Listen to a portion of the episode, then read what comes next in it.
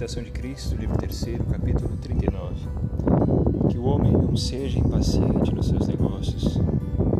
Diz Jesus: Filho, confia-me sempre em teus negócios.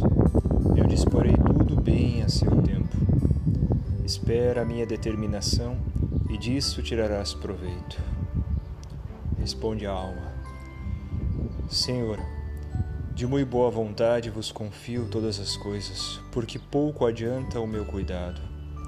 Oxalá não me perturbasse com os conhecimentos futuros, mas me oferecesse sem demora ao vosso beneplácito.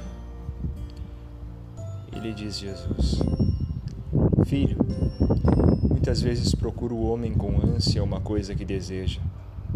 Logo, porém, que a alcança, muda de parecer porque as afeições não persistem muito ao mesmo objeto, mas facilmente passam de um para outro, pelo que não é pouco renunciar-se o homem a si mesmo, ainda nas coisas pequenas.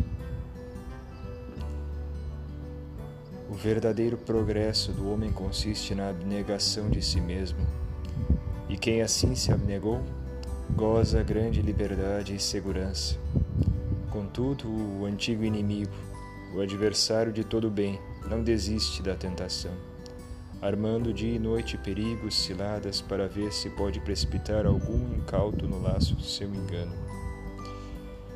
Vigiai e orai, diz o Senhor, para que não entreis em tentação.